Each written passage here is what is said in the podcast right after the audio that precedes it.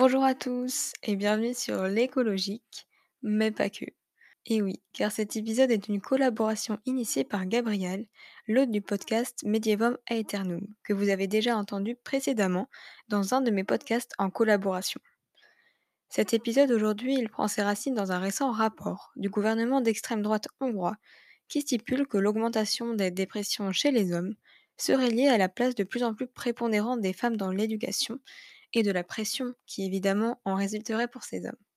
Vous allez le comprendre au cours de cet échange, comme c'est un rapport aussi incohérent que désolant, qui met en lumière une réalité quasi universelle encore aujourd'hui. Les femmes sont à la fois les accusées et victimes des maux de la société. Cet épisode aborde donc de multiples points qui s'y rapportent de près ou de loin, parce que c'était évident, mais on va divaguer.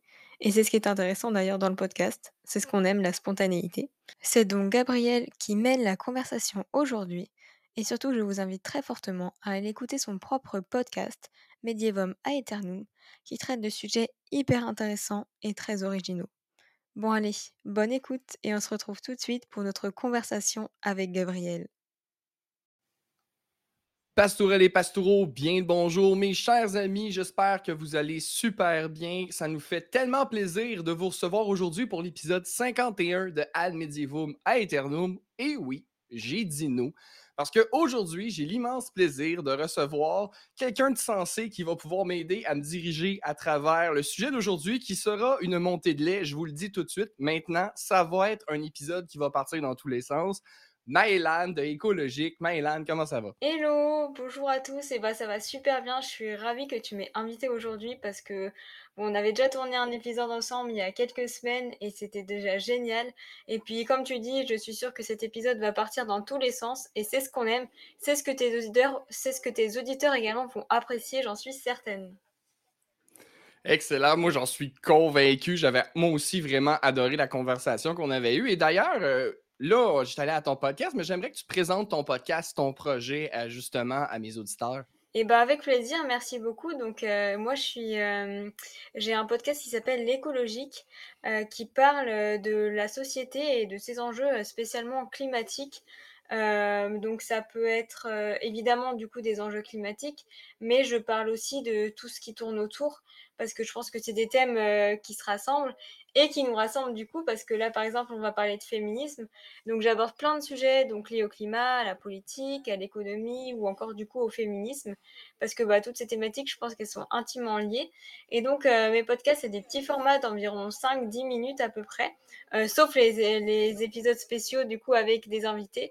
Euh, j'en ai fait trois ou quatre en tout. Ils sont tous super intéressants. Je suis vraiment contente et donc mon but c'est juste de faire passer des messages essentiels d'en apprendre plus euh, à tout le monde, que ce soit des gens déjà engagés ou pas du tout. Euh, et puis, bah, tout simplement pour lutter contre euh, le changement climatique et tout ce que ça induit, notamment sur les minorités, comme les femmes dont nous allons parler aujourd'hui. Écoute, je tiens à dire, euh, le podcast de Mylan est génial parce que tu es capable d'avoir, à travers son podcast, toute l'information que tu as besoin en 8 minutes, ce que je suis incapable de faire dans le mien. Donc, c'est concis, ça s'écoute bien, c'est très clair. Moi, je l'adore beaucoup. Et d'ailleurs, Mylan euh, a fait euh, le podcaston avec moi, un épisode que j'ai écouté qui est absolument génial. Donc, je vous invite fortement, si ce n'est pas déjà fait, à aller suivre sa page et à aller écouter ces épisodes qui sont extrêmement instructifs. J'en apprends à chaque fois. Ah, bah, merci beaucoup, c'est très gentil. Mais tes épisodes sont géniaux également. Et oui, c'est vrai que j'avais participé au podcaston et je trouve que c'était une belle initiative. Donc, euh, bah, bravo à toi aussi de l'avoir fait parce que, bon, de toute façon, tes épisodes sont aussi tous euh, hyper intéressants. Donc, euh, je doutais pas que j'allais apprécier tes épisodes. Ben, merci beaucoup, merci, ça me touche parce que des fois je pars tellement tout croche que je me dis cette personne va être capable de suivre, je suis complètement cinglé, mais je suis content de savoir que ça plaît quand même aux gens, ben un tout petit peu au moins. Mais écoute, le sujet d'aujourd'hui est absolument euh, génialissime dans sa stupidité, je vais le dire comme ça, déjà là, donc déjà là, vous le sentez, là, ma, couronne d'intégrité, mets loin. Là. Le point ici, c'est qu'en Hongrie, il y a eu un rapport qui a été déposé par euh, bon, le, parti au pouvoir dirigé par Viktor Orban, euh, justement un, un, politicien très, très, très, très, très conservateur en Hongrie.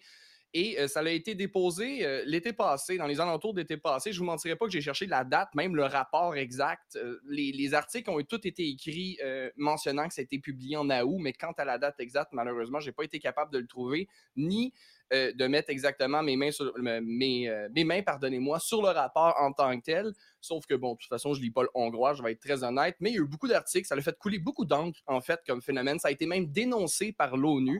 Parce que, en fait, le gouvernement hongrois est arrivé euh, à une conclusion. Des hommes qui sont beaucoup plus atteints euh, euh, depuis quelques années, en fait, beaucoup plus atteints, peut-être un grand mot pour reprendre eux ce qu'ils disent. Je dirais peut-être qu'on est peut-être plus vulnérable parce qu'on en parle moins, mais des maladies mentales, en fait, que les hommes sont dépressifs, que les hommes ont, ont de la difficulté à l'école.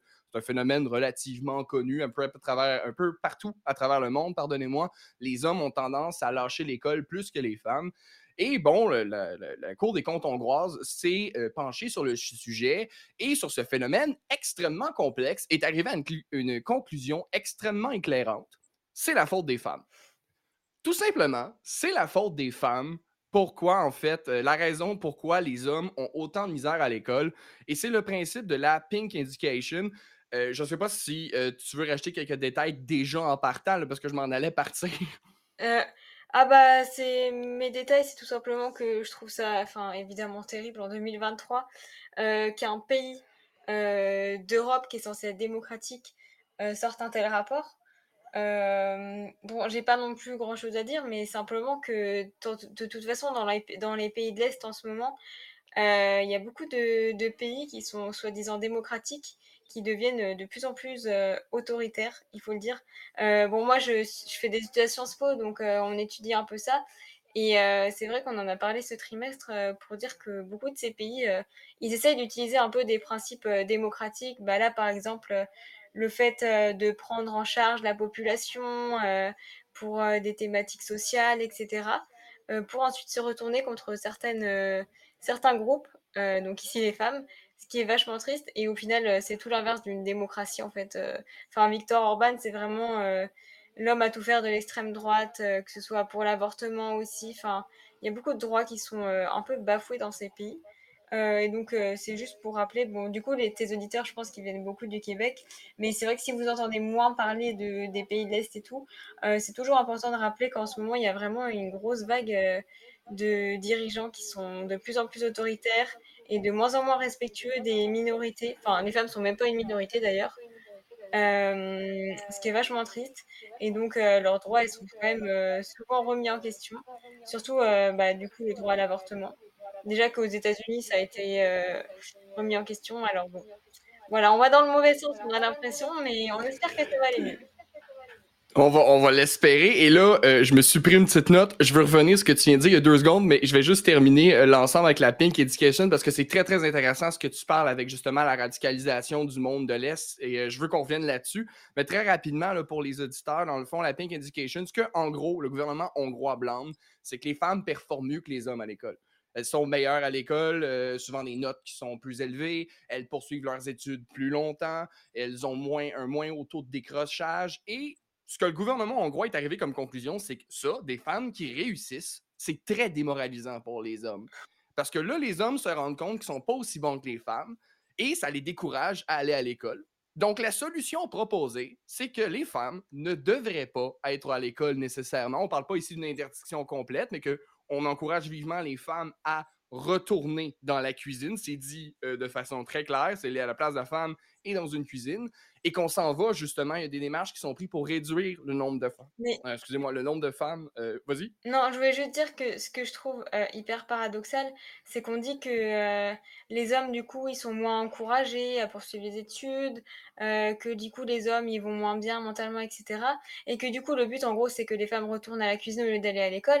Mais dans tous les cas, les femmes, elles retournent à la cuisine après leurs études parce que au final, souvent, enfin, c'est comme dans beaucoup d'endroits. Euh, les femmes, elles sont entre guillemets plus studieuses ou elles font des études plus longues, mais c'est pas elles qui finissent au plus haut poste. Au final, c'est toujours des hommes qui finissent au plus haut poste, et puis les femmes, elles se sentent souvent rabaissées, et puis elles osent pas, euh, elles osent pas genre, ah, je trouve pas le mot en français, mais apply, enfin, vous pouvez candidater pour. Ouais, ouais, c'est ça, en place. Bah oui, pour des hauts postes. Donc dans tous les cas, les femmes, elles retourneront à la cuisine. Ce qui est très triste. Mais donc c'est totalement paradoxal de de dire ça de la part du gouvernement hongrois, en fait. Ben, je suis entièrement d'accord avec toi. Puis moi, ça me sidère parce que, premièrement, euh, encore, en fait, c'est un super bon point que tu amènes. C'est vrai, les femmes, souvent, ont des, euh, poursuivent de plus longues études et ont des postes, euh, des postes qui sont moins haut placés dans, leur, dans des entreprises ou peu importe dans le milieu de travail. Souvent, elles ont des postes qui sont pas à la tête des dirigeants malgré le fait qu'ils ont plus d'études. Mais moi, il y a quelque chose que je trouve d'absolument aberrant, c'est que dans un premier temps, euh, les femmes ont toujours été dans le monde de l'éducation, beaucoup, en fait, ont été souvent euh, la première euh, sur le front d'éducation à travers l'histoire, surtout européenne, parce que je connais juste l'histoire du Moyen Âge en Europe, mmh. mais même ici au Québec, les femmes ont toujours été attribuées un peu à l'éducation, l'éducation des enfants, entre autres, vous pouvez voir le parallèle, mais c'est une place que les hommes les ont placées souvent, les hommes disent non, une femme ne peut pas aller travailler, elle ne sera pas capable. D'ailleurs, je ricoche sur un, autre parallèle, mais j'avais trouvé l'exemple absolument criant. Quand je travaillais chez Exporail dans le centre d'archives ferroviaire, j'avais trouvé un article de, euh, de, journal qui était sorti dans les années 1950 à peu près, donc on, voit un peu le genre, et ça parlait justement des tramways au Québec. Un, avant euh, euh, Montréal, Québec, bon, il y avait des, réseaux de tramways avant qu'on ait ça soit remplacé par les autobus après justement la Deuxième Guerre mondiale, et il y avait une question, est-ce qu'une femme peut conduire un tramway? Et c'était l'article. Et l'argument qui était donné pourquoi une femme ne peut pas conduire un tramway, c'était qu'une femme ne peut pas marcher dans la neige le matin. Mais quel est le. Ah oui, le rapport est vraiment très clair, quoi. C'est. Oui, tout à fait. Je veux dire, c'est clairement, je veux dire, Maëlan, si tu vois de la neige, est-ce que tu sors de chez vous? Ah bah non, mais attends, moi je, je peux pas, là, c'est trop dangereux. J'arrive, je, perds mes, je perds mes facultés d'humain à marcher. Euh, dès qu'il y a un peu de neige, suite, je suis plus, un, je suis plus une femme. Euh, c'est c'est vraiment bizarre, quoi. Ah, c'est très. Oui, mais écoute, j'étais sidéré, je l'ai montré à, à, ma chef archiviste, puis on était crampés, parce que bien évidemment, ça, ça, crée du ah ridicule, mais tout ça pour dire qu'ultimement, on a tout fait pour garder les femmes à la maison. Et à travers l'histoire, les femmes ont quand même été très, très souvent liées à l'éducation, soit des enfants à la maison. Chez les Vikings, c'était les femmes qui faisaient l'éducation religieuse au complet. C'était pas les hommes, c'était les femmes qui étaient liées au monde religieux. Donc, euh, c'est une place qu'ultimement, les hommes l'ont mis là. Et ça s'est poursuivi euh, après la Deuxième Guerre mondiale. Quand même, je pense que le taux, ça doit peut-être ressembler au même chiffre euh, qu'en France. Corrige-moi si je me trompe. en fait, le nombre d'éducatrices est beaucoup plus élevé. Normalement, là, ça commence à s'équilibrer tranquillement, mais tu regardes, il y a 20 ans, il y avait beaucoup plus d'éducatrices que d'hommes en éducation qui étaient professeurs. Ah oui, ah mais c'est clair. Hein. Bah, en France, euh, si tu veux que je te donne, euh, quelques chiffres du coup des des professeurs, euh, hommes, vs, femmes, je crois qu'il y a 50 ans, il y avait une quasi-parité professionnelle entre les hommes et les femmes, mais qu'aujourd'hui maintenant, il y a, il y a plus de femmes, bah, dans le personnel de l'éducation nationale. genre, je crois qu'il y a 82% de femmes dans l'enseignement Oh primaire. Aujourd'hui, donc l'enseignement primaire, bah, c'est je sais pas comment ça marche, mais c'est l'école primaire. Euh, ouais, ouais, ouais, même chose ici. Ok. et je crois que. Ouais, enfin, en tout cas, il y a toujours euh, plus, de, plus de femmes. Bah, par exemple, quatre femmes professeurs des écoles pour un homme. Tu vois. Et ah, ah, attends, un chiffre très très intéressant. Je suis désolée, c'est parce que je regarde en même temps les chiffres. Non, non, non, c'est parfait. Merci de le faire. Là, je vous parle de, donc de l'école primaire, donc ça veut dire que c'est des petits enfants. Et on a dit qu'il y avait beaucoup, beaucoup de femmes, donc quatre femmes pour un seul homme, en professeur des écoles, donc des enfants. Par contre, à l'université, donc c'est-à-dire des postes plus haut gradés, des gens plus respectés, il y a quatre hommes professeurs pour une femme.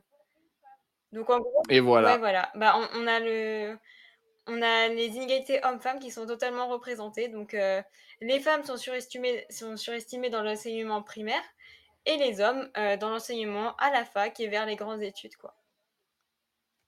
Et tout de même, on blâme les femmes dans le cas de la Hongrie, justement, qu'elles euh, sont omniprésentes dans le domaine d'éducation. Mais c'est génial que tu ramènes ces chiffres, ces chiffres qui sont très criants, que oui, il y a beaucoup de femmes, justement, au niveau du primaire, mais quand on monte dans les études supérieures, ça se, euh, cette espèce de, je vais appeler ça un avantage, mais cette euh, prédominance des femmes dans l'éducation disparaît aux places des hommes qui ont des, postes qui payent plus cher, des postes plus ben prestigieux. Et ça fait tomber l'argument au grand complet.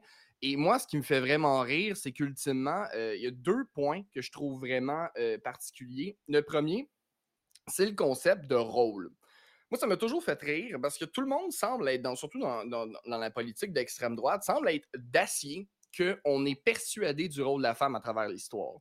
J'ai passé ma vie à chercher là-dedans et je peux vous dire que j'ai aucune idée à travers le temps, c'était quoi le rôle des femmes? La majorité du temps. On a juste des hypothèses, on sait que peut-être, on n'est pas certain, on a très peu de sources qui parlent des femmes, on n'est pas convaincu de rien. Et les, on a tendance souvent, en fait, c'est souvent ce que les, mouvements extrémistes font au niveau de la politique. Là, je m'en vais sur une tangente, je vais essayer de faire vite. Mais si on prend par exemple l'extrême gauche ou l'extrême droite, l'extrême gauche, mettons, de Staline et l'extrême droite euh, d'Hitler, les deux manipulent l'histoire, mais ils ne le font pas exactement de la même façon, parce que pour prôner des idées aussi intenses, il faut altérer l'histoire. Du côté euh, du communiste, ce qu'on va faire, euh, le communiste de Staline, ce qu'on va faire, c'est qu'on va, va effacer l'histoire. Avant le parti, il n'y avait rien. Tout ce qui était avant était mauvais. Tout ce qui compte comme histoire, c'est l'histoire présente. Donc, on efface l'histoire. Et du côté de l'extrême droite, on distorsionne l'histoire. L'Europe était blanche au complet avant. Il n'y avait jamais eu d'immigration. On était tous unis sous un peuple. Euh, on, on, crée une espèce d'épopée glorieuse d'un temps où on était invaincus, où on était tous euh, blancs, euh, heureux, forts et puissants, et on blâme ça sur des minorités. Et en fait, ce qu'on fait, c'est qu'on distorsionne l'histoire pour arriver à ses fins. Ah, Moi, ce qui me fait vraiment. Oh, vas-y, vas-y. C'est sûr, ah, je veux. Ok. C'est en fait ce que tu dis, c'est juste trop intéressant et je voulais juste bah, appuyer, du coup, en fait, c'est juste appuyer ce que tu dis, mais c'est vrai que bah, dans certains discours, etc., le but, en fait, c'est toujours simplement d'universaliser le rôle de la femme euh, vers la version qu'on veut donner. Euh, c'est-à-dire qu'on va, tu vois, le rôle de la femme, il change totalement d'une société à l'autre. C'est comme euh, la formation des familles aujourd'hui. Euh, c'est Claude Lévi-Strauss, euh, un anthropologue et un sociologue euh, français, qui avait montré qu'il y avait plusieurs types de familles, entre guillemets, dans le monde, etc. Et que les familles, elles s'assemblent différemment, un peu en fonction des sociétés, tu vois. Et ben les femmes, c'est pareil, tu vois, d'une société à l'autre, elles vont avoir des rôles totalement différents. Dans certaines tribus, les femmes, elles vont avoir un rôle beaucoup plus prédominant pour la chasse. dans d'autres endroits, c'est pas du tout le cas. Tu, vois, les, les, femmes, elles ont jamais le même rôle en fonction des sociétés et c'est juste normal. Sauf que par exemple, l'extrême droite, ils vont dire Ah non, mais de toute façon, toutes les femmes du monde, qu'importe les siècles, qu'importe les lieux, elles ont toujours été à la cuisine, tu vois. Ce qui est totalement faux. Il y a des femmes, euh, enfin, c'est comme les, les, stéréotypes de genre où on va dire que les femmes sont très très calmes, euh, alors que les hommes sont agressifs. Il y a beaucoup de sociologues euh, qui ont fait des études, etc., et qui ont montré que dans bah, dans d'autres sociétés, c'est pas du tout le cas, et que la femme, elle est pas du tout vue comme quelqu'un de, très docile et très douce, mais au contraire, qu'elle peut être euh, entre guillemets agressive, etc. Donc, en fait, c'est juste une tendance à universaliser bah, l'humanité ou les femmes euh, ce qui n'est pas possible. Genre, on peut pas universaliser les gens, tu vois, surtout en fonction des périodes et des lieux. Enfin, c'est totalement ridicule en fait. Puis écoute, ça me fait tellement penser à un exemple ce que tu viens de me dire. Au Québec, c'était drôle parce que c'était dans ma famille. Je sais pas, je veux pas dire que c'est universel, mais euh, tu parles des rôles de la mère douce et calme. Moi, dans ma famille, on avait ce qu'on appelait la mère. Donc la maman, la mère et la mère était la chef du foyer. Il fallait jamais énerver maman parce que maman était justement, tu sais, euh, c'était la, excusez-moi, je la femelle dominante du foyer. C'était maman. On n'énervait pas maman quand maman disait, hey, tu t'en viens ici, tu venais. Donc, euh, c'était vraiment. Euh, ça m'a toujours fait vraiment rire, cette idée-là de femme fragile, parce que ma mère avait un. Elle était douce, ma mère, je l'adore, je l'aime d'amour, mais elle avait son caractère et c'est ce qui ben fait son charme. Hein, ma mère, euh, c'est ce qui fait son charme. Mais ça m'a toujours fait rire, l'idée de la mère douce et passive. J'étais comme, ma mère, elle bossait beaucoup et c'était bien correct, c'était parfait comme ça. Donc, ça me fait bien rire. Mais j'ai un exemple que, écoute, tu parles des genres puis du rôle de la femme, puis de la projection dans l'histoire, ce qui est absolument génial. Et j'ai écouté un ouvrage, je vais le mettre en, Il va être dans les sources, c'est écrit par euh, Sandra Bohringer. C'est Histoire de la sexualité de la Grèce romantique, Occident médiéval et de la Renaissance. Un livre audio absolument génial. Puis elle donne un exemple justement sur la représentation de la sexualité dans les genres, mais aussi du rôle dans les genres à travers l'histoire. Et elle donne un exemple absolument criant que je vais vous faire maintenant. Elle explique que si vous étiez capable, par exemple, de prendre Victor Orban, Évidemment, ce n'était pas l'exemple qu'elle donnait, mais mettons, on prend cet homme, on lui apprend le grec ancien à la perfection, on invente une machine à voyager dans le temps, et on l'envoie en Grèce antique. On lui dit tu vas aller expliquer aux Grecs qu'il y a deux genres, puis que les hommes font euh, le travail, les femmes sont à la cuisine et que la société est divisée en deux catégories, hommes et femmes, puis ont leur rôle respectif. Alors, Victor Orban, bien évidemment, bien heureux de prendre ce flambeau, va expliquer aux Grecs qu'il y a deux genres, que deux rôles, en fait, la société, qu'il y a les hommes qui travaillent et que les femmes qui font la vaisselle, le ménage, etc. Et à ce moment-là, vous devez imaginer qu'un Grec, mettons un Athénien, mettons qui est à Athènes, va lui dire Excuse-moi, est-ce que tu es en train de me mettre dans la même catégorie sociale qu'un esclave parce que j'ai un pénis Les rôles dans cette société-là, des gens, une femme esclave faisait pas le même travail qu'une femme libre grecque. Il n'y avait pas une représentation euh, divisée en binarité dans le monde grec. Il y avait des métèques. Une femme euh, libre valait plus qu'une femme métèque. Il y a un échelonnage qui n'est pas, euh, pas figé chez les Grecs et ça, ça se traverse à travers l'histoire tout le temps. Chez les, chez les Romains, même chose, comme elle l'explique, c'est une question de statut social. La société n'était pas divisée entre hommes et femmes, elle était divisée en castes. Donc, les gens pourraient même pas comprendre notre monde dans lequel on vit présentement. Ils se diraient Ah oui, les femmes font le, ménage. Ils nous répondraient sûrement Vous n'avez pas des esclaves, vous n'avez pas des, euh, des prisonniers de guerre qui peuvent le faire? Donc, l'idée qu'avant, c'était que les femmes qui étaient à la maison, que ce, rôle-là jamais bougé, c'est entièrement faux. En fait, il y avait tellement de casse sociale dans les anciennes sociétés qu'en réalité, les, charges de travail qui étaient imposées n'étaient pas divisées par sexe, étaient divisées par caste. C'est ça que je veux dire. Donc, ultimement, c'est pas vrai que les femmes ont toujours été à la cuisine. Certaines femmes de certains statuts et certains hommes de certains statuts ont été à la cuisine. C'est comme ça que c'était avant. Mais c'est ça, c'est que en fait, on dirait que dans la société, on a toujours eu besoin de toute façon de mettre les de faire des comme tu dis des, des cases, de mettre les gens dans des catégories et ces catégories forcément qu'elles évoluent, tu vois et, et c'est ça le problème euh, de toujours universaliser, c'est que tu peux pas universaliser quelque chose qui est constamment en mouvement en fait. Surtout que là, enfin, on dirait que bah, depuis que, que ce modèle de la femme à la cuisine, entre guillemets, et, l'homme qui travaille, etc., est institué, bah, ça change pas vraiment et ça s'améliore pas. Euh, ce qui est quand même vachement dommage, sachant qu'on est en 2023, euh, qu'il y a encore énormément de bah, d'inégalités de salaire, de, reconnaissance, etc. Mais euh, on viendra peut-être après du coup sur l'idée de travail avec salaire et travail domestique non rémunéré. Mais j'ai pas mal, euh, j'ai quelque chose, euh, enfin quelques chiffres intéressants hein, par rapport à ça, mais on reviendra sûrement dessus après. Donc, donc voilà. Oui, ben, on va enchaîner sur ce sujet-là dans vraiment pas long. Ultimement, le dernier point que je pense qu'il restait à aborder, juste pour qu'on parle du sujet rapidement, de l'idée, bon, les femmes devraient retourner à la cuisine parce qu'il y a un problème de natalité.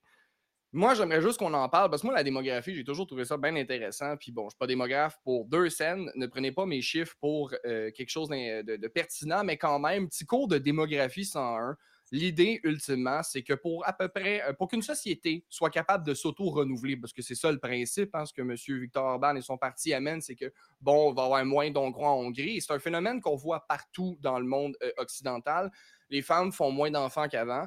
Et euh, il y a plusieurs raisons hein, pour ça. Ce n'est pas que les valeurs chrétiennes sont en train de s'effondrer. Il y a d'autres raisons, donc monétaires. Ça coûte extrêmement cher. Il y, a, la charge de travail qu'on allait justement, en fait, excuse-moi, que tu allais aborder, euh, euh, voyons donc, excuse-moi, Maëlan, dans quelques instants. Mais le taux de natalité, ultimement, qu'on recherche dans une société, c'est 2,1 enfants par femme. 2,1 enfants par femme, pourquoi? Ça ne vous prend pas une partie de bébé. C'est qu'ultimement, pour 100 hommes, il naît environ 105 femmes. Donc, euh, petite, euh, petite leçon d'humilité. Hein. La, nature semble pousser pour dire qu'il faut plus de femmes comme, et ça fait du sens. Donc, euh, les messieurs, on va, on va descendre, on va enlever nos lauriers. Mais qu'ultimement, c'est un problème dans les sociétés industrielles parce que justement, les femmes vont à l'école et qu'elles font moins d'enfants. Un problème, en guillemets, qui se règle super bien avec l'immigration. On peut pallier le manque de personnes en accueillant des immigrants ce qui permet justement de rééquilibrer les choses. Et c'est normal parce que, évidemment, euh, en fait, Maëlam, tu vas pouvoir nous en parler. Qu'est-ce que tu en penses? L'idée d'élever des enfants pendant que tu es aux études, comment tu penses que c'est une bonne idée? Honnêtement, je pense vraiment que ça dépend de, ça dépend de chacune. En fait, honnêtement, c'est juste le choix de chacune, comment elle sent. Euh, moi, je pense que toute femme, elle peut, elle peut ou non avoir des enfants et à l'âge où elle veut, tu vois. Il n'y a, a, pas de, a pas de normes et c'est Enfin, je pense d'ailleurs que les normes, mmh c'est vraiment le problème. Enfin, j'ai juste un exemple, mais vous savez, en Chine, euh, bah, je, je, diverge un peu, mais en Chine, il y a eu pendant très longtemps la politique de l'enfant unique. Donc, en gros, on, on empêchait les femmes d'avoir des enfants comme elles le souhaitaient. Heu, sauf qu'aujourd'hui, il y a un souci, c'est qu'inévitablement, heu, bah, il y a il y a plus en gros, il y a entre guillemets, il y a enfin, il y a plus assez de d'enfants ou en tout cas, il y a il y a enfin, ça a tout déréglé et heu, aujourd'hui en Oui. Chine, heu, c'est très mal vu pour une femme, genre dès l'âge de 25 ans, de ne pas être mariée. Donc même pas de ne pas être célibataire, mais de ne pas être mariée à 25 ans et je trouve que juste ça a un rapport avec les les enfants dans le sens où les femmes, on leur, heu, on leur met toujours des des âges ou des des limites, des dates de péremption et bah, on a empêché les femmes pendant des dizaines des dizaines et des dizaines d'années en Chine d'avoir des enfants et maintenant on leur demande paradoxalement d'être mariées, heu, à même pas 25 ans, tu vois? Enfin, en fait, on impose des choses aux femmes, bah, c'est comme le fait d'avoir on on les femmes, heu, il y a l'idée qu'il faut qu'elles aient des enfants, heu, quand elles ont une vie stable et cetera. Mais moi, je suis enfin, en vrai, je suis pas forcément d'accord. Je pense que tu peux avoir des enfants avant, tu peux avoir des enfants après, tu peux ne pas avoir d'enfants. En fait, Mmh il y a pas de il y a pas de règle. Tu peux très bien avoir une carrière, heu, et avoir des enfants et c'est ça le problème aussi, c'est qu'on considère qu'une femme, elle peut pas allier carrière et enfants, mais par contre un homme, il y a aucun souci, lui, il peut totalement mélanger les 2 quoi. Bah oui. Exactement. En fait, tu as sauté direct sur le point que je voulais amener, le principe justement que les femmes doivent choisir entre avoir des enfants, avoir une carrière. Et ça, c'est vraiment important que tu le mentionnes parce que tu as entièrement raison. C'est au choix des femmes d'avoir des enfants pendant leurs études, quand c'est stable financièrement ou non. Et souvent, on pourrait en venir, mais dans les pays développés, la situation est financièrement est très rarement stable et pourtant, on a beaucoup d'enfants. Le point où Victor Orban amenait justement, c'est de faire un choix. C'est faire le choix entre tes études ou avoir des enfants plus tôt. Et ultimement, même si c'est vrai que statistiquement, les femmes euh, dans les pays occidentaux vont repousser les grossesses le temps de finir leurs études, ce qui est normal dans le sens en fait, on comprend la logique, mais il y a aussi des femmes qui ne le font pas, qui font, qui font le choix de ne pas le faire, ce qui prouve que les deux sont possibles. Mais dans tous les cas, les femmes, on leur, en fait, c'est euh, le choix qu'on leur impose. C'est soit tu as des enfants, soit tu as une carrière. Et euh, la Cour des comptes hongrois va encore, euh, Cour des comptes hongroises, pardonnez-moi, va encore plus loin. Je cite car les femmes diplômées vont avoir du mal à trouver un partenaire de statut égal, faisant référence ici au fait qu'elles vont faire un meilleur salaire si elles ont de plus hautes études. Donc, ce qui pourrait conduire, je continue la citation, à un déclin de la fécondité. Donc, pour que la fécondité fonctionne dans le modèle hongrois, faut que la femme soit inférieure, euh, elle a une autonomie, une autonomie financière ou une autonomie professionnelle inférieure à celle de l'homme, sans quoi, ben, la reproduction marche Ouais, non mais c'est ça n'a aucun sens en fait. C'est leur argument, ils ils ils ne tiennent pas en fait. C'est c'est ça qui est terrible quoi et eux, ils sont fiers de le légitimer. C'est c'est ça encore pire quoi. Mais justement, euh, moi aussi, je trouve ça complètement aberrant parce que moi, ça me faisait, euh, je veux dire, les yeux me sont sortis de la tête. Je- en lisant cette citation, je me suis dit, mais quel est le lien? Je veux dire, il y a des pays, on- pour faire encore une référence, des pays où on a 5-6 enfants par femme, dans certains pays où la situation financière va, catastrophique, disons-le. Ça n'a aucun rapport. C'est un phénomène extrêmement complexe. Je veux dire, élever un enfant, c'est tout un engagement. Puis juste, moi, là, je parle de mon point de vue personnel. mais élever un enfant avec un salaire aujourd'hui dans les pays occidentaux, mettons au Canada, c'est pas quelque chose de facile à faire, voire je sais pas, envisageable, à moins de faire vraiment beaucoup d'argent. Là, je parle, mettons, de mon salaire, je suis très bien payé en tant qu'archiviste, mais dans l'éventualité où j'aurai des enfants avec Raissa, faire un salaire, je, ne serais pas capable de payer la maison puis tout. C'est même plus envisageable. Là. Les femmes ont malheureusement euh, pas le choix. En fait, on les tire de force. Et là, je dis malheureusement parce qu'on amène vraiment les femmes sur le marché du travail en mode au secours. C'est comme ça que c'est arrivé en histoire. C'était même pas par une reconnaissance des, euh, des capacités, c'était vraiment juste pour pallier. On les paye moins cher, même s'ils ont plus d'études. Puis en plus, là, on va ricocher avec ce que tu parlais. Les femmes ont des tâches supplémentaires. Et là, je te laisse aller avec euh, les tâches domestiques, euh, les, euh, ce que tu mentionnais tout à l'heure. Oui, bah c'est c'est euh, quelque chose dont on parle de plus en plus, l'idée d'une reconnaissance légale du travail domestique en France. Donc en fait, pour expliquer très rapidement, c'est l'idée que les femmes, elles, elles ont une charge de travail beaucoup plus grosse que les hommes, euh, sauf que ce travail n'est pas rémunéré parce que le travail domestique, on parle tout simplement des tâches ménagères, de la cuisine, euh, du, du, du, ménage, des courses, euh, aussi de s'occuper des enfants du coup. Sauf que ça, c'est des tâches qui sont pas rémunérées pour les femmes. Et donc j'ai des chiffres assez parlants, des chiffres en France. donc deux tiers du temps travaillé par les hommes est rémunéré, tandis que deux tiers du temps travaillé par les femmes n'est pas rémunéré. Euh, donc en gros, elles, passent deux tiers de leur travail à faire du travail domestique. Parce qu'il faut savoir aussi euh, que je crois 80%, ou en tout cas une immense partie euh, du nombre de travailleurs qui sont en, en, travail partiel, ce sont des femmes tout simplement parce qu'elles préfèrent travailler moins, donc avoir un salaire du coup réduit, pour avoir plus de temps de faire des tâches domestiques qui par contre, elles ne seront pas payées. Et genre, j'ai deux exemples euh, qui sont en Argentine et au, Portugal, qui sont, je trouve, euh, assez parlants. Euh, donc, c'est donc la première, c'est un Portugais qui devrait verser à son ex-conjointe en compensation du travail domestique qu'elle a effectué pendant près de 30 ans de vie commune plus de 60 000 euros. 60 000 euros de perdu. oh. Mais attends, c'est encore pire en Argentine en 2019 un homme avait été contraint de verser près de 160 000 euros à son ex-femme en guise de compensation. Vous imaginez 160 000 euros? Euh, Donc, en fait, Wow! non, mais les, femmes, en fait, au cours de leur vie, donc voilà, c'est ça, c'est ça le problème avec les enfants, c'est qu'on leur dit, bah non, mais il faut pas que tu aies un enfant si t'as pas une situation stable, si t'as pas un salaire stable, etc.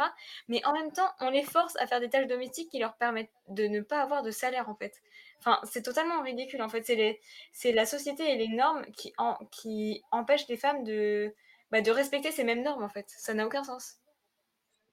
Ça n'a absolument aucun sens. Puis euh, si je peux réenchérir là-dessus, au Québec, là, moi, encore une fois, c'est une expérience personnelle parce que c'est comme ça que j'ai été élevé, donc c'est très, très centré sur moi-même. Mais je pense quand même que si j'en parle, en fait, je, me mets en tête euh, mon cercle d'amis, mon cercle de personnes que je connais, c'est quelque chose qui doit être partagé. Mais moi, ma mère, en tout cas, m'a élevé sur le concept du fléau de l'homme-enfant. Ma mère m'a toujours dit, dans le monde, il y a beaucoup d'hommes qui servent à rien. Excusez-moi, tu dis comme ça, c'est comme ça que ma mère le disait. Des hommes qui qui font pas le ménage, qui font pas la cuisine, qui font pas leur lavage, qui attendent que leurs femmes reviennent de travailler parce qu'elle me disait, tu sais, Gabriel, nous aussi, on travaille maintenant autant que vous autres, mais c'est nous qui le ménage, c'est nous qui faisons le ménage, c'est nous qui faisons la vaisselle, c'est nous qui faisons manger. Et euh, ça, ça, fait partie, ultimement, de leur vie. Et ce que ça fait, c'est que ça fait des. Elle m'expliquait, puis c'est quelque chose que je partage, ça fait des hommes qui vraiment se cherchent une mère, ultimement, dans une relation conjugale. Ils se cherchent, ils se cherchent pardonnez-moi, une mère. Quelqu'un qui va les ramasser, quelqu'un qui va. Euh, justement euh, en prendre soin comme un enfant, c'est quelque chose qui m'enrage parce que la vie est tellement difficile, la vie est tellement euh, complexe et construire une relation avec un autre individu, c'est tellement à la fois un voyage qui est absolument fascinant, mais qui demande des sacrifices, des efforts et tu fais même pas 50% des travaux ménagers parce que tu es un homme. Moi, c'est quelque chose qui me répugne au plus haut point. Je peux pas comprendre, je veux dire, il me semble que ça tombe sur le sens que on fait, ma, ma, ma douce travaille autant que moi, faut que je fasse ma part. Si, mettons, elle fait la cuisine, je fais la vaisselle, elle fait le lavage, moi, je le plie. Il, est censé avoir une rotation. Si tu aimes cette personne-là, tu veux l'aider.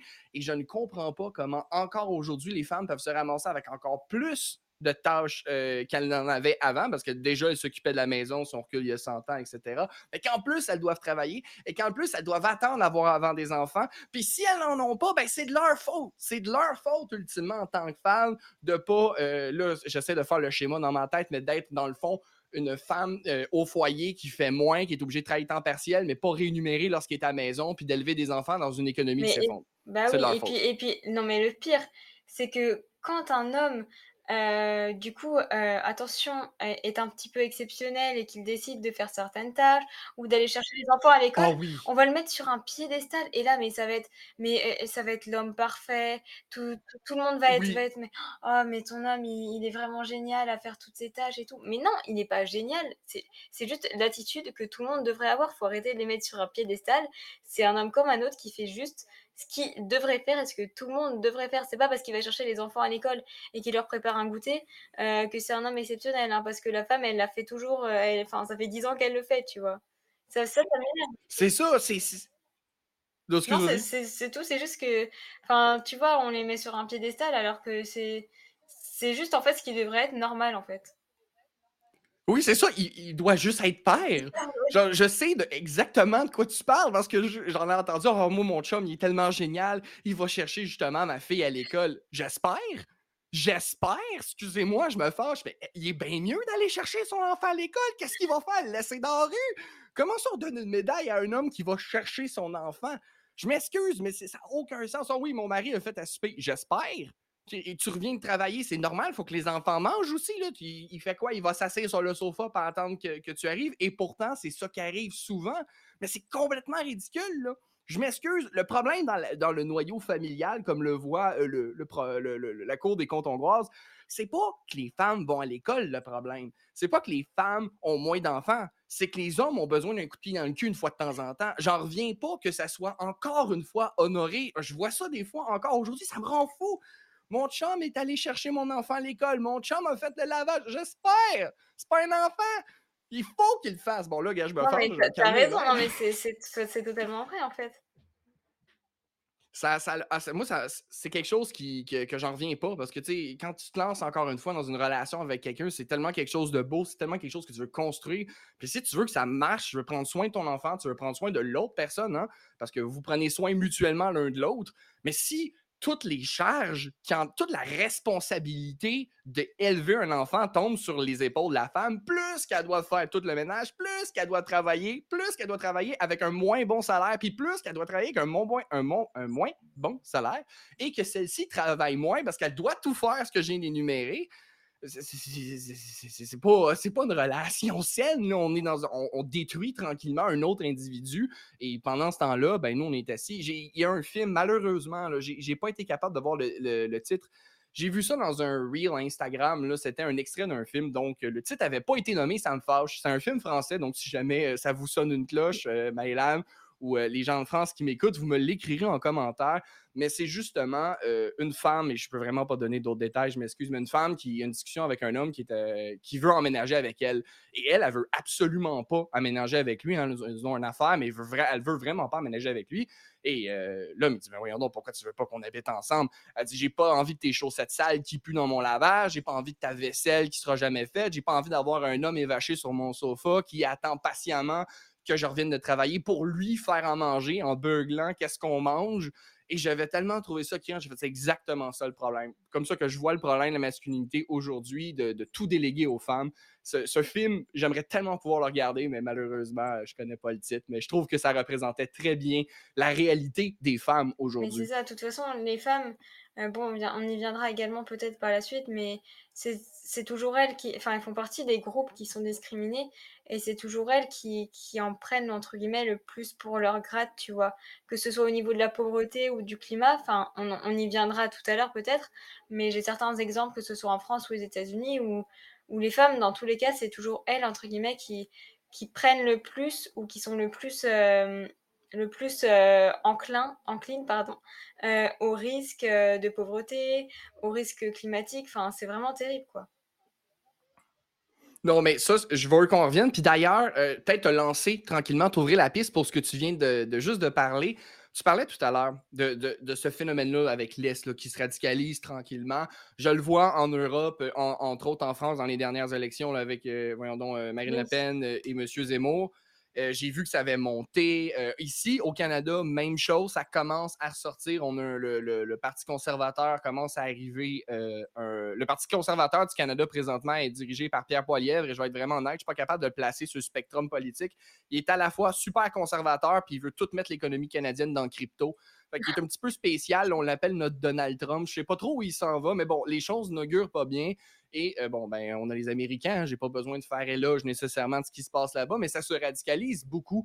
Et justement, j'aimerais te poser peut-être une question plus personnelle. Euh, tu sais, toi qui es française, toi qui es dans ce milieu-là, Comment tu vis ça? Est-ce que toi qui as des études en sciences politiques, y a-t-il une raison? Pourquoi en fait il y a cette espèce de renaissance, j'ai envie de demander, c'est une grosse question, là, mais de renaissance du de la radicalisation de très à droite, très conservateur euh, en Europe et euh, un peu partout dans le monde? Moi, je pense que c'est plutôt que, bah, du coup, les, ça, il y a une polarisation, entre guillemets, genre, bah, tu vois, entre la gauche et la droite, je sais pas si vous, ça marche comme ça aussi, un peu gauche et droite, du coup, euh, de l'équipe politique, ouais, ou républicain et conservateur. Mais je pense qu'en fait, enfin, en tout cas, nous, c'est ce qu'on étudie aussi, hein, mais que les, les démocrates ou les conservateurs sont de plus en plus conservateurs et que les libéraux ou les, euh, bah, les gens à gauche, etc., sont de plus en plus libéraux, on va dire. Et que du coup, bah, forcément, à droite, les, pour essayer de, de, capter, par exemple, des électeurs, les, bah, les politiciens genre Trump, heu, toi de ton côté, la personne du coup qui est plus à l'extrême droite et cetera, ils vont essayer de de jouer sur Mmh mh. certains enjeux, heu, bah, du coup un peu culturels ou conservateurs, pour essayer d'attirer du coup, les les électeurs. Enfin, je je pense que c'est ça, je sais pas, mais en tout cas, j'ai vraiment l'impression qu'ils jouent de plus en plus sur des cartes, ou entre guillemets «des facteurs culturels», moins économiques étant donné que, bah, aujourd'hui l'économie elle est tellement mondialisée que c'est un peu dur genre de entre guillemets «de contrôler l'économie». Donc ils vont jouer sur des facteurs en mode, hem, conserver les acquis sociaux des gens, heu, des gens hashtag les hommes blancs, clairement. Ouais. Heu, essayer de sur le nationalisme, sur des choses comme ça, pour un peu essayer de garder la société, très conservatrice et je pense que c'est ça du coup qui se reporte ensuite sur les minorités, heu, dont les femmes. Parce que les femmes aujourd'hui, bah, forcément du coup de l'autre côté de l'échiquier politique, elles sont de plus en plus actives enfin beaucoup de personnes, heu, surtout les jeunes, se rendent compte, heu, bah, qu'il faut se battre pour ses droits et cetera et du coup ça tend à une à encore plus de polarisation et encore plus de entre guillemets de de besoin pour, pour chaque côté, d'attirer les gens et d'être de plus en plus extrême. Je sais pas si c'est très clair, mais c'est ce dont j'ai l'impression en tout cas dans le spectre politique aujourd'hui, en tout cas. Ben, écoute, non, ça fait énormément de sens, puis merci de l'avoir expliqué avec tant d'éloquence parce que je n'aurais pas été capable, mais même, tu sais, au Québec, c'est quelque chose qu'on voit au Canada. Le Québec, justement, heu, voyons donc, est souvent mentionné comme étant la la province, je quote, je je cite: «woke».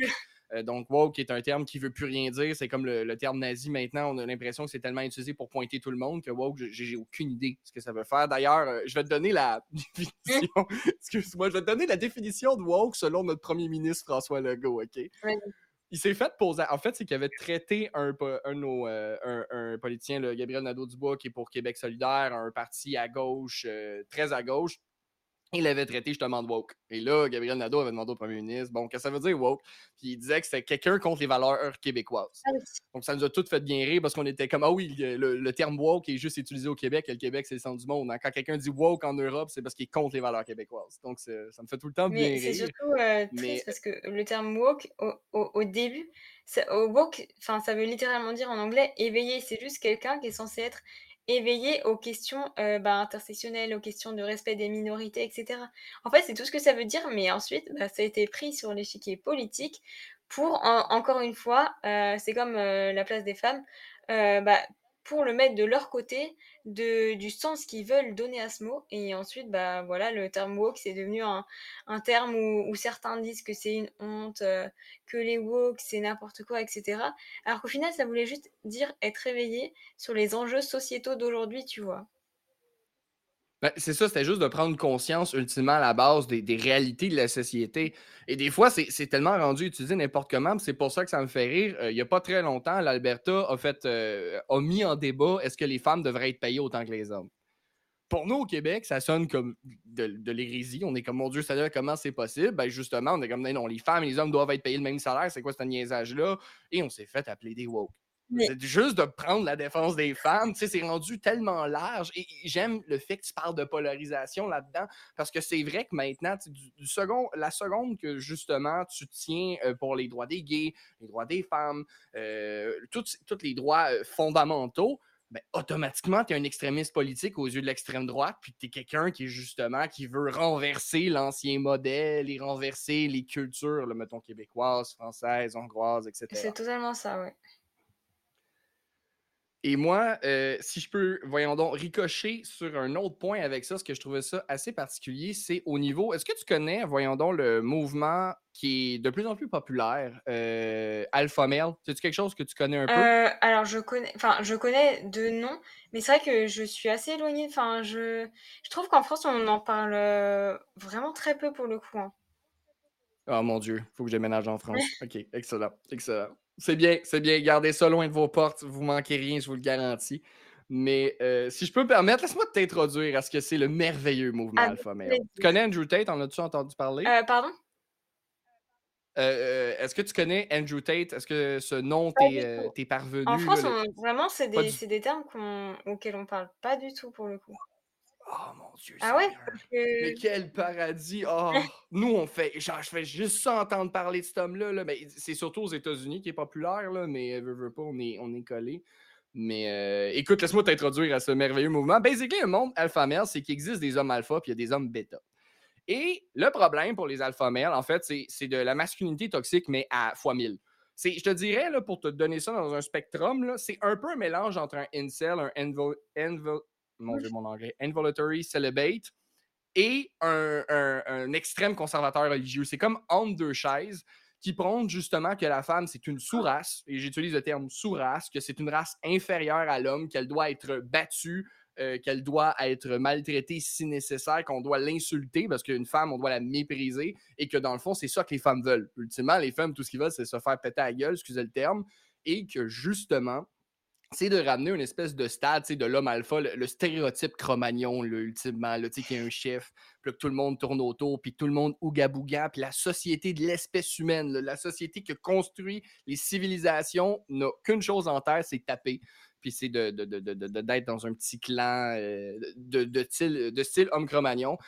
Et euh, il est devenu super populaire euh, dans les, sur YouTube, euh, aux États-Unis surtout. Il y a beaucoup, beaucoup de traction chez les jeunes hommes. En fait, c'est un point qu'on pourrait revenir, mais les hommes qui embarquent dans ce mouvement-là, justement, de mépriser les femmes, sont souvent des jeunes hommes très, très jeunes. On parle de 17 à 23 ah ans, je pense que c'était ça à peu près la, la, braquette et justement va prôner que un homme, ça doit être riche. Euh, tous les autres hommes qui sont pas riches, c'est des bêtas. Les hommes bêtas, euh, c'est euh, le, fléau de la société. Et ultimement, le, problème, selon eux, c'est que les hommes bêta, qui sont pas des hommes hyper agressifs, qui sont pas le stéréotype de la masculinité toxique, euh, se reproduisent parce que, à cause des femmes, hein, c'est la faute des femmes, pas des hommes, les femmes préfèrent les hommes qui les tapent pas, qui les violentent pas, qui respectent, et à cause de ça, la société s'effondre. Ah oui, c'est bah, je pense qu'on n'entend pas parler en France parce que c'est un discours tellement radical et tellement inimaginable que c'est même pas euh, enfin tu sais en France on n'a pas le droit enfin je sais pas vous comment ça se passe mais on n'a pas le droit d'avoir des propos euh, Enfin, il y a certains propos, ouais, des propos vraiment haineux, etc. Euh, enfin, non, je pense pas que c'est lié à ça, mais je pense que c'est juste que ça pourrait même pas être. Genre, dans le débat public, on peut même pas imaginer avoir des personnes avec un propos aussi. Enfin, inintelligible. Enfin, dans le débat public, c'est terrible d'entendre ça. Ben, je suis entièrement d'accord avec toi, puis j'en reviens pas que ça se fait, mais ici au Québec, oui, mais aux États-Unis, euh, c'est ah différent. aux États-Unis, les, les c'est un petit peu plus euh, spécial, disons-le comme ça, et euh, ben, il peut s'exprimer. Il a même été sur Fox News, Fox, Fox News, oh mon dieu, je m'excuse pour mon anglais, Fox News, je suis tellement ah, désolé, Fox News. ça va. Ouais, il a été interviewé par Tucker Carlson parce que dans le fond, il a été accusé de trafic humain. Ah! En fait, il expliquait justement comment il euh, travaillait avec les femmes et il a été accusé de trafic humain. Et justement, si jamais euh, il y avait une université de alpha male, ça s'appelle Hostel University, tu payes 50 000 pour devenir un homme, puis tu fais rien. Ça, ça existe? Ils font faire Oh oui, ça existe. Il y a beaucoup d'hommes insécures qui vont aller chercher ces informations-là. Souvent, ils cherchent. C'est intéressant avec des psychologues, des sociologues qui se penchaient là-dessus. Souvent, c'est des hommes justement avec euh, qui cherchent peut-être une, figure à laquelle s'accrocher, qui ont eu des parents moins présents, qui cherchent une espèce de figure paternelle souvent. Des gens justement qui n'ont pas d'estime d'eux-mêmes et qui voient quelqu'un qui, en, qui ils veulent un modèle. Et c'est complètement fou. en fait, l'homme s'est fait, euh, fait, fait mettre en prison justement parce qu'il était accusé de trafic humain. Euh, et sur son site, justement, littéralement, on a la définition d'un proxénète, ce qu'il fait, dans le fond, qui testait des femmes, qui allait dans leur tête, qui manipulait pour les tester euh, sexuellement, voir si c'était des femmes de qualité, et ensuite, euh, justement, ben, contrôler leur OnlyFans. C'est comme ça qu'ils mentionnent ça. Donc, contrôler le produit pornographique qu'elles produisent et qui en tire l'entièreté des bénéfices. D'ailleurs, c'est un point qui amène sur le, les femmes n'ont pas de liberté sexuelle.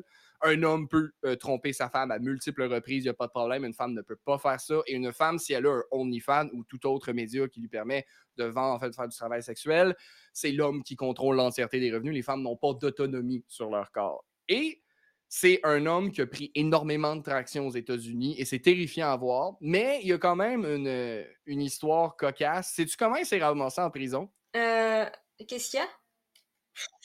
Euh, euh, sais-tu comment Andrew Tate, euh, excuse-moi, s'est ramassé en prison? Donc, comment il ah, pardon, non, désolé. On n'a pas les mêmes expressions des fois hein, entre la France et, oui, non, il n'y a pas de euh, non, non, je, bah, explique-moi, attends, euh, je suis curieuse parce que là, on dirait que tu me racontes vraiment une dystopie qui va sortir dans les prochains mois au cinéma. Donc, euh. Euh, oui, ben, malheureusement, ça arrive, mais il y a quand même une, je veux pas dire une fin heureuse, loin de là, mais une fin assez ironique. On va dire une fin poétique. C'est que, dans le fond, euh, évidemment, les euh, alpha males comme Andrew Tate sont euh, extrêmement anti ah, Ils ne croient pas au réchauffement climatique. C'est une affaire de bêta male, le réchauffement climatique. Et euh, avait insulté Greta Thunberg. D'accord. Je ne sais pas exactement comment l'intercalation est arrivée, mais Greta Thunberg, lui, avait tout simplement dit euh, petit pipi énergie, dans le sens qu'il y a un petit pénis. Et le Twitter et Internet s'est enflammé en se disant haha, le l'homme alpha euh, s'est fait dire de se fermer la trappe par une euh, jeune femme. Elle a quoi? Elle a 16-17 ans, Greta? Je ne suis pas sûr de savoir, mais tu sais, c'est pas une jeune femme. Et une écologiste en plus. Et là, Andrew Tate, évidemment, ne peut pas prendre un affront à son ego, hein, parce qu'un alpha male ne peut pas avoir tort. Et il va faire une vidéo en Roumanie, euh, dans une pizzeria, où justement, il commence à dire qu'il y a plein de voitures de luxe qui polluent, puis qui s'en fout, puis que c'est juste une petite conne, etc. Sauf que à ce moment même, Andrew Tate est recherché par la police roumaine pour trafic humain. Et Greta va voir que le numéro, en fait, de, en fait, le nom de la pizzeria sur les boîtes qui sont à côté de lui, va appeler la police roumaine, va leur dire qui est à cette pizzeria-là. Et c'est comme ça qu'Andrew Tate a fini en prison, vaincu par Greta Thunberg, une petite fille, une jeune femme de, de 16-17 ans. Que, en fait, c'est ça, ultimement, la joke qui était sur, les, sur le net par la suite. C'est qu'est-ce que ça prend pour enlever, euh, détrôner le plus grand des alpha males? Ça prend une jeune femme de 17-16 ans, écologiste, pour l'arrêter, et deux boîtes de pizza. Incroyable. C'est magnifique. Ah, c'est la meilleure fin qui pouvait arriver, je crois.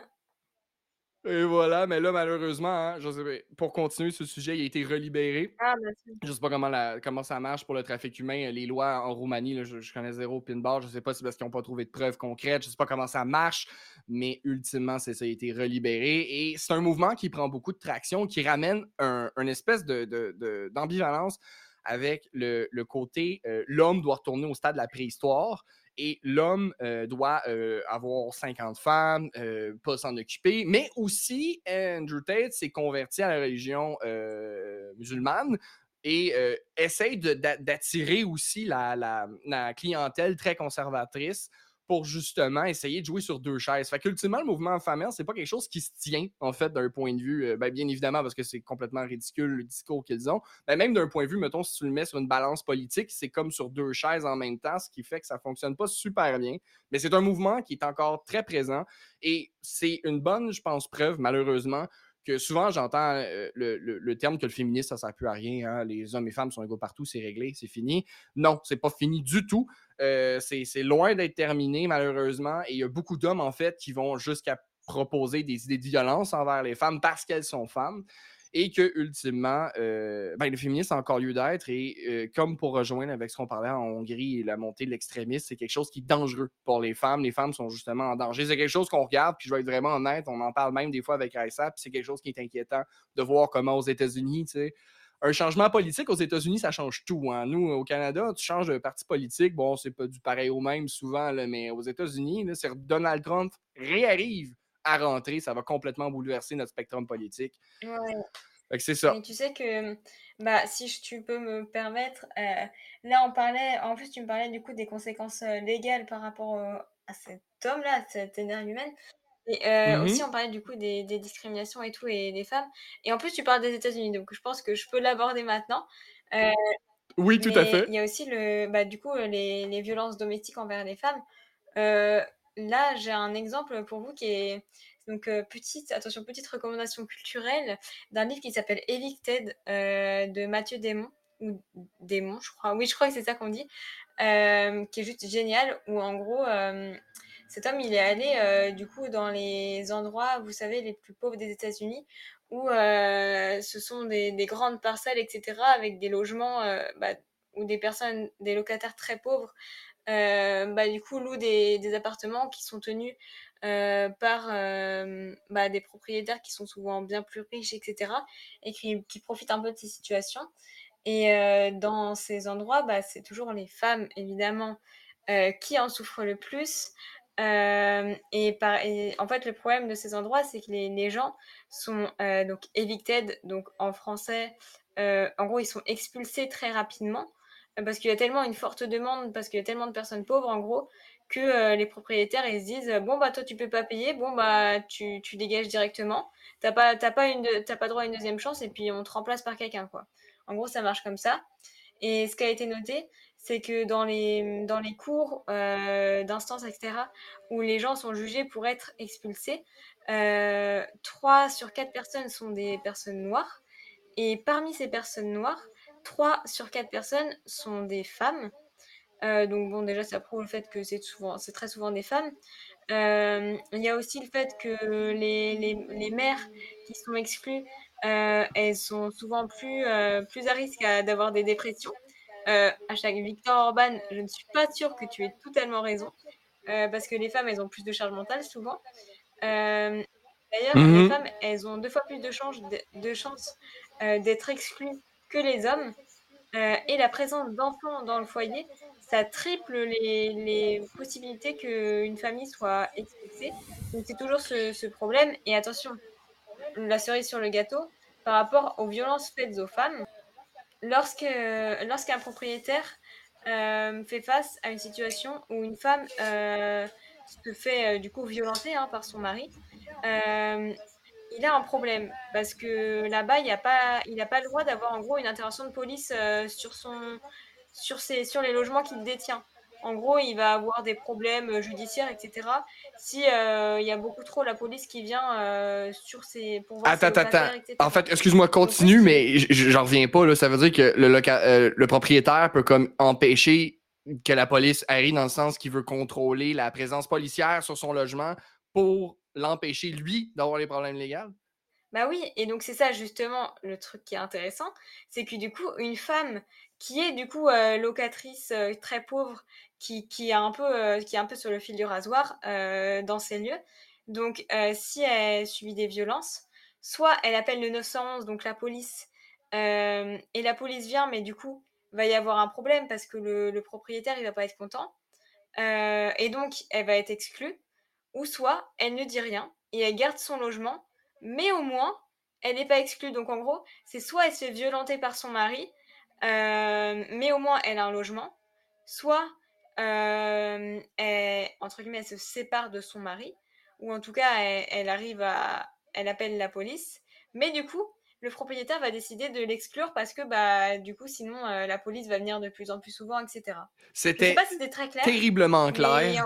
Et là, je suis en train de me dire, est-ce que c'est un c'est sûr que c'est un phénomène qui qui existe ailleurs? Puis là, je me pose la question, au Québec, j'ai jamais entendu une histoire comme ça, mais encore une fois, moi, je suis médiéviste. Moi, ce qui m'intéresse, ce que je connais, c'est le Moyen Âge. Le reste, je suis un vrai cancre. Mais j'en reviens Oui, non, mais après c'est la société américaine, hein, aussi, hein, c'est mais c'est compl hein, c'est mais complètement c'est fou! terrible. Fait que, heu, dans le fond, c'est ça ultimement, la femme a un choix merveilleux, soit qu'elle se fait battre ou qu'elle se fait expulser. J'en reviens même pas que c'est quelque chose de d'envisageable de justement, heu en fait, ma question, c'est pourquoi c'est pas l'homme qui est blâmé? C'est l'homme qui frappe! C'est l'homme qu'on doit enlever! Mais c'est ça, mais en vrai, c'est pareil en France, hein, regarde. Quand on y réfléchit, une femme qui subit des viol il y a il y a la plupart des femmes, elles disent rien parce que sinon, en fait, heu, parce qu'elles ont pas les ressources pour quitter leur mari et au final, elles se retrouvent à être battues, heu et elles peuvent pas s'en échapper ou elles ont peur surtout parce qu'il faut le faire, hein, quand c'est le cas évidemment, même si c'est terrible, quoi. Mais souvent, elles ont elles peuvent pas parce qu'elles ont pas les ressources, parce que les problèmes dont on a parlé tout à l'heure, elles ont pas assez de salaire parce qu'elles font les tâches domestiques, heu, parce qu'elles ont pas assez de ressources financières, heu, sociales et cetera, pour pouvoir quitter leur mari violent, quoi. Et ça, justement, ça réentre un peu, heu heu, avec le concept justement de, ultimement, garder la femme dans un espèce de statut où elle est Mmh mh. constamment prise. C'est de garder la femme prisonnière sous l'emprise de l'homme et ce principe-là, comme on voit avec la la Cour des comptes hongroise en Hongrie avec Viktor Orban, c'est exactement ça, ramener la femme à la cuisine. Une femme qui est à la cuisine, on n'implique pas que cette femme-là travaille, on les décourage à aller à l'école. C'est une femme qui va être complètement dépendante de son mari et donc c'est une ablation de ses libertés, littéralement. Et c'est garder la femme justement dans cette espèce de statut où elle est constamment opprimée, un à la suite de l'autre, toujours pris dans un cercle où elle peut pas sortir et la garder sous le contrôle des hommes. Ce qui est, heu, écoute, excuse-moi, j'étais encore en sous le choc de ce que tu viens de me rencontrer pour, heu, heu, les gens qui sont évités de leur leur appartement parce que j'en reviens pas. Ça ça m'aberre complètement. Le problème est si clair, c'est l'homme. Le problème, c'est l'homme qui violente sa femme. Arrêtez l'homme. C'est si simple. c'est ça, c'est terrible. genre, encore une fois, c'est une grande preuve que justement, le féminisme est nécessaire, le, féminisme, le féminisme a besoin d'être, et c'est pas vrai que c'est réglé, mais du tout, là, genre, excuse-moi, j'ai mal au cœur, j'en reviens même pas que c'est encore un, un, voyons donc, euh, une éventualité. Et pour ricocher sur le sujet de contrôle sur les femmes, j'aimerais qu'on aborde un peu ensemble le sujet de l'avortement un sujet qui fait énormément sensation. D'ailleurs, commencer, je te pose une question. Qu'est-ce que ça a l'air en France au niveau du droit pour l'avortement? C'est-tu quelque chose de menacé? De toute façon, c'est toujours menacé, surtout avec la montée de l'extrême droite. Euh, pour les prochaines présidentielles, euh, Marine Le Pen, elle est clairement parmi les favorites, je pense. Hein, euh, enfin, c'est terrible, hein, mais bon, c'est le cas. Déjà que là, elle était au deuxième tour au présidentiel de, l'année dernière. Donc oui, c'est toujours menacé. Regarde, on, on, a, eu, on a eu la preuve aux, États-Unis. Hein, on pensait que c'était totalement protégé, surtout dans un pays euh, comme ça qui prône la liberté, l'égalité, tout ce que tu veux. MDR, hein, je suis désolée, mais voilà. je suis très d'accord. je suis très d'accord. Mais donc, en France, je pense que c'est pareil, il faut toujours être super vigilant et se battre. Et il y a eu, on, a beaucoup parlé de l'inscrire dans la Constitution, le droit à l'avortement. Euh, je suis pas sûre euh, que ce soit fait encore. Et je, oui, je suis pas sûre euh, que ce soit encore euh, bah, acté dans, dans, la Constitution.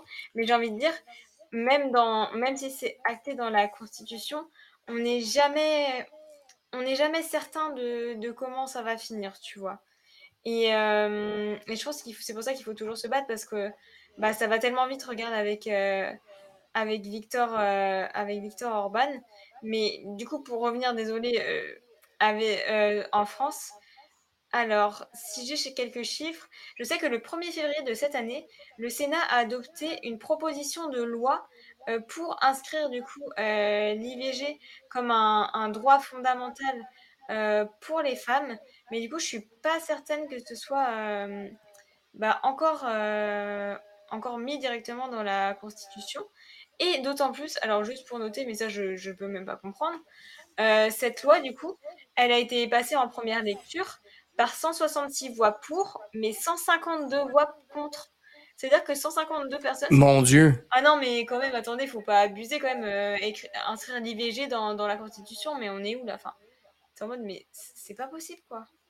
Ça le. Mon Dieu. OK, fait que c'est ça. La situation, euh, encore une fois, comme je vous vous vous battez, euh, vous devez vous battre, pardonnez-moi, encore là-dessus. C'est pareil, malheureusement, partout dans le monde. Ici, on est vraiment, par contre, choyé au Québec pour l'instant parce que l'avortement rappelle la religion le Québec a un traumatisme monumental avec la religion chrétienne. Donc, nous, tout ce qui se rapproche de la religion, c'est automatiquement rejeté. Mais on est au Canada, hein? Et le Canada, lui, par contre, a tendance à emboîter le pas avec les Américains. Et, euh, mais mon Dieu, oui, en fait, je pense que la seule solution possible, ce serait de l'amener en constitution et même là.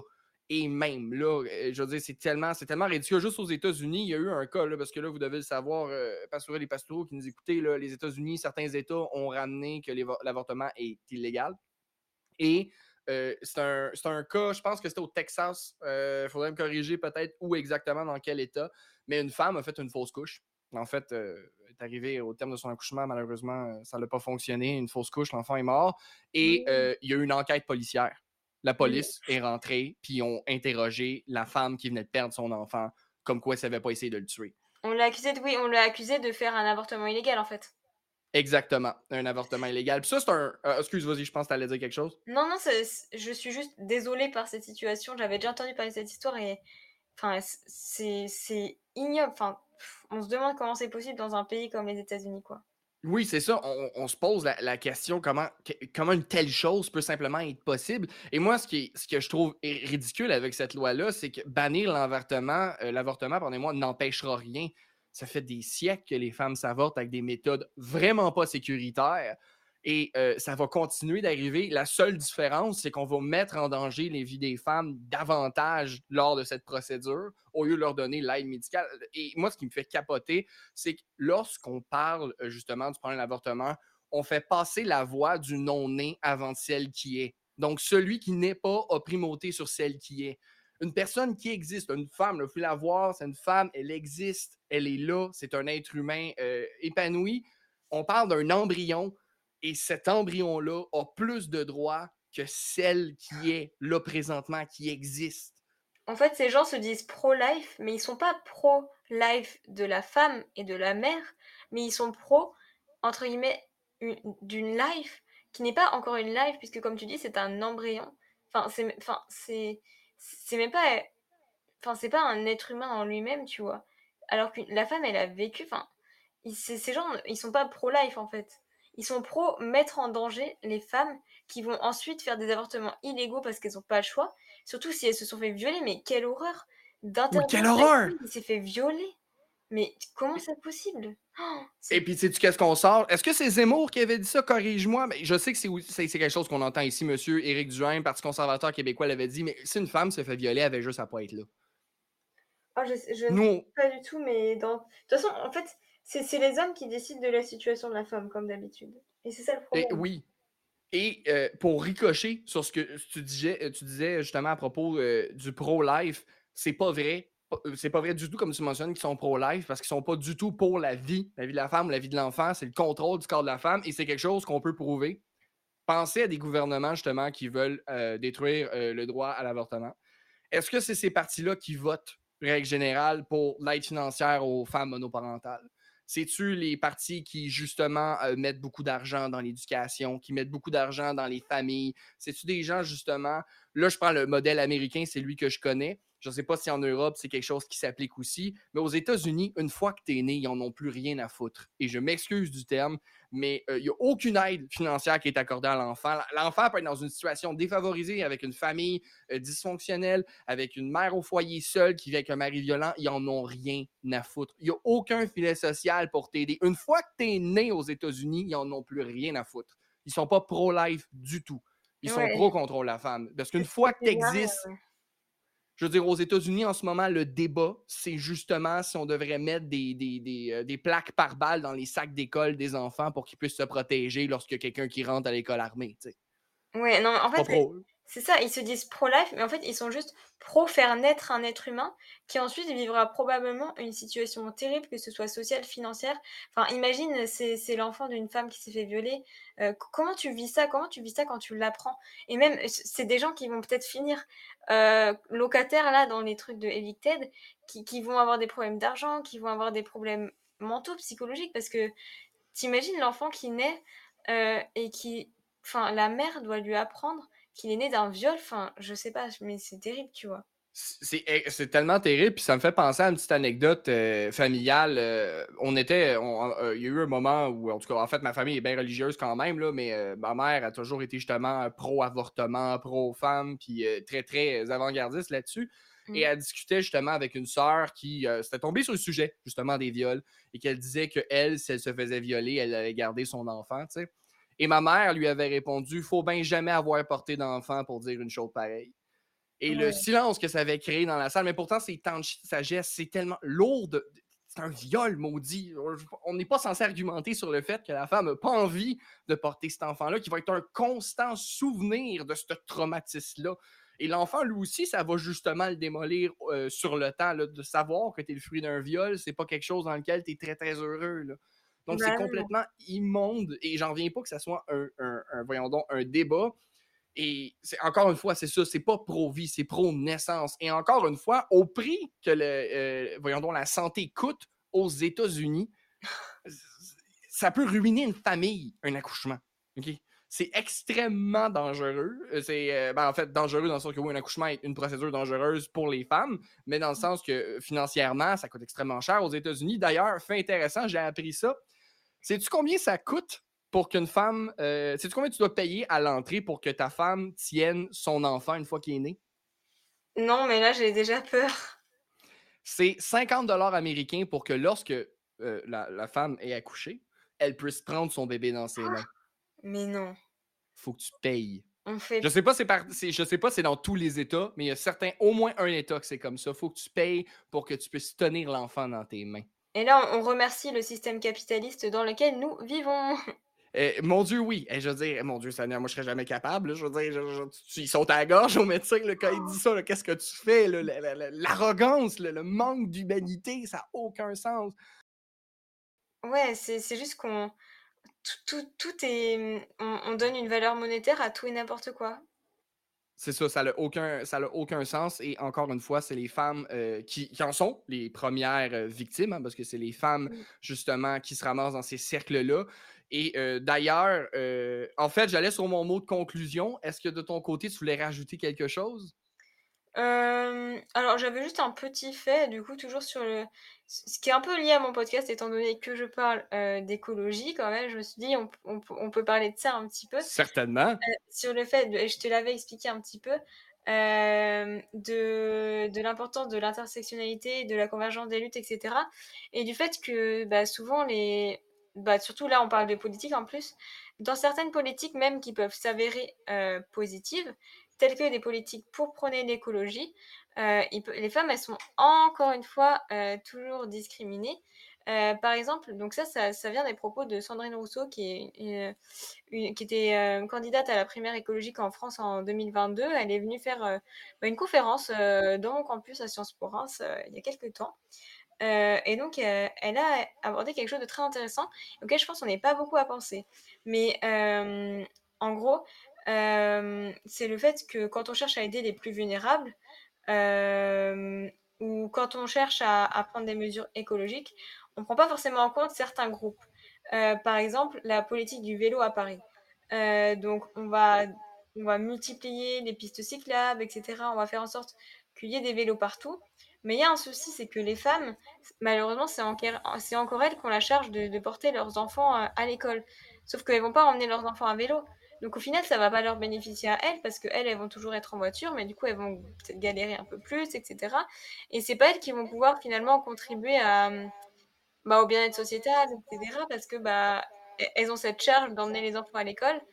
Euh, et donc c'est juste la preuve qu'en gros, l'écologie, euh, tout comme euh, du coup le féminisme et tout, tout est une question sociale qui doit s'articuler avec les autres luttes.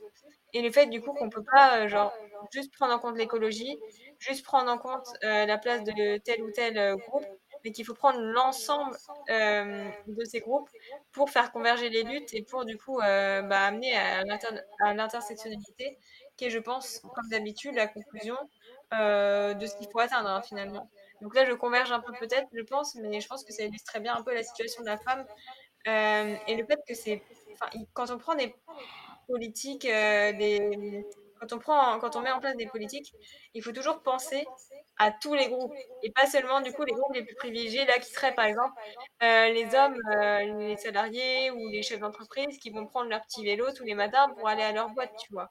Et c'est toujours ça le souci, c'est que c'est souvent bah, les hommes euh, auxquels on pense en premier, quoi. Parce que c'est eux qui font la politique aussi. Et voilà. Mais encore une fois, ça punit les femmes, ultimement. C'est elles qui se retrouvent encore une fois les mains liées. Et euh, moi, écoute, j'aurais un exemple à réenchérir là-dessus. Euh, peut-être pour donner un peu l'espoir et peut-être soulever l'ironie. Au Moyen Âge, parce qu'évidemment, hein, je ne pouvais pas, en parler au moins une fois. Un bah fait intéressant, j'imagine que beaucoup d'entre vous euh, connaissez peut-être Christine de Pisan, qui est la première femme à vivre de sa plume au Moyen Âge, une femme extraordinaire, très lettrée. En fait, elle va refuser de se remarier après la mort de son mari et de, va décider de vivre de sa plume ce qui était très mal vu à l'époque, mais elle va le faire pareil, elle va réussir grâce à son talent. Et un, fait euh, très cocasse, parce que quand je vois euh, des propos comme on, vient d'entendre avec Victor euh, Orban, la Cour des comptes hongroises, l'idée que ah, les femmes devraient être restreintes, etc., les femmes ne devraient pas aller à l'école. Saviez-vous que le père de Christine de Pisan regrettait que sa fille n'a pas pu aller plus longtemps à l'école? Parce que dans le fond, son père enseignait à l'université, c'était un homme très cultivé. Et euh, il avait beaucoup de fierté à voir que sa fille était capable de, était entièrement capable, était très brillante, de suivre le cursus des hommes et qui était en désaccord avec l'idée que ça, euh, que ça allait corrompre euh, l'esprit des femmes d'apprendre. Et là, ce que je veux souligner, c'est qu'un homme du Moyen Âge qui avait des idées plus progressives que le gouvernement hongrois en ce moment, c'est là qu'on est rendu. Ah Moi, ça, ça c'est ridicule. Mais peut-être une lumière d'espoir là-dessus, dans un premier temps, c'est qu'il y a beaucoup de gens qui sont contre ça. il y a beaucoup de gens qui luttent en ce moment. Et là, je veux ricocher sur la convergence des luttes. C'est là l'importance de s'unir justement pour arrêter ces mouvements-là qui veulent justement détruire la condition de la femme, qui veulent la réduire encore à ce stade qui avait il y a à peu près 100 ans, cette espèce d'embryon pris dans son foyer seul, où elle n'a pas d'aide, où elle est, soumise à son mari, elle est soumise à la violence de son mari, elle est euh, soumise à l'incapacité financière de sortir prisonnière, la femme attachée au salon. Mais si je peux me permettre de conclure là-dessus, ce rapport prouve quelque chose de très clair. C'est que peu importe comment vous enchaînez une femme dans sa cuisine, peu importe comment vous l'encastrez dans la maison, que vous l'empêchez d'apprendre, que vous l'éloignez de l'éducation, le rapport prouve une chose, c'est que non seulement les femmes, malgré toutes les restrictions qu'on leur impose à travers l'histoire, sont capables de performer également aux hommes, donc de façon euh, égalitaire, avoir le même résultat qu'un homme, mais elles sont capables de faire mieux. Eh ben, je suis totalement d'accord. C'est une très belle conclusion, je crois. Ben, écoute, merci à toi d'avoir été présent. Merci d'avoir accompagné dans cette espèce de, de, euh, de, de, dérive, voyons donc, intellectuelle sur lequel on a parlé de sujets super passionnants. On est parti dans toutes les directions, mais euh, j'ai vraiment, vraiment apprécié encore une fois euh, la façon que tu amènes ce sujet que tu connais si bien et à quel point tu es capable de m'éclairer un peu, justement, quand je pars un peu dans tous les sens. Donc, merci, Bailan, de t'être sacrifié pour la cause. C'est hyper apprécié. Bah, merci à toi et j'espère que j'ai pas trop divergé, en tout cas que j'ai pu essayer de vous apporter quelques éléments parce que c'est plutôt toi honnêtement hein, qui m'a apporté plein d'éléments. C'est d'ailleurs toi qui m'a appris l'existence de, de cette mesure prise en Hongrie et enfin on en parle, on en a pas assez parlé, ce qui est bien dommage. Mais en tout cas j'espère vraiment que mon intervention aura été utile et que les auditeurs auront apprécié. Ben, très certainement. Puis écoute, je regarde le plan. Règle générale, on l'a suivi quand même. Donc, on, on a bien fait ça. Mais merci encore une fois de ta présence. Et j'invite tout le monde à aller évidemment suivre euh, l'écologique, d'aller suivre le travail de Mylan qui est extrêmement pertinent. Le lien de son podcast sera dans la description de cette vidéo. Fait faites-moi plaisir, allez l'écouter, c'est hyper intéressant. Et je vous dis à la semaine prochaine, mes chers amis. Salut!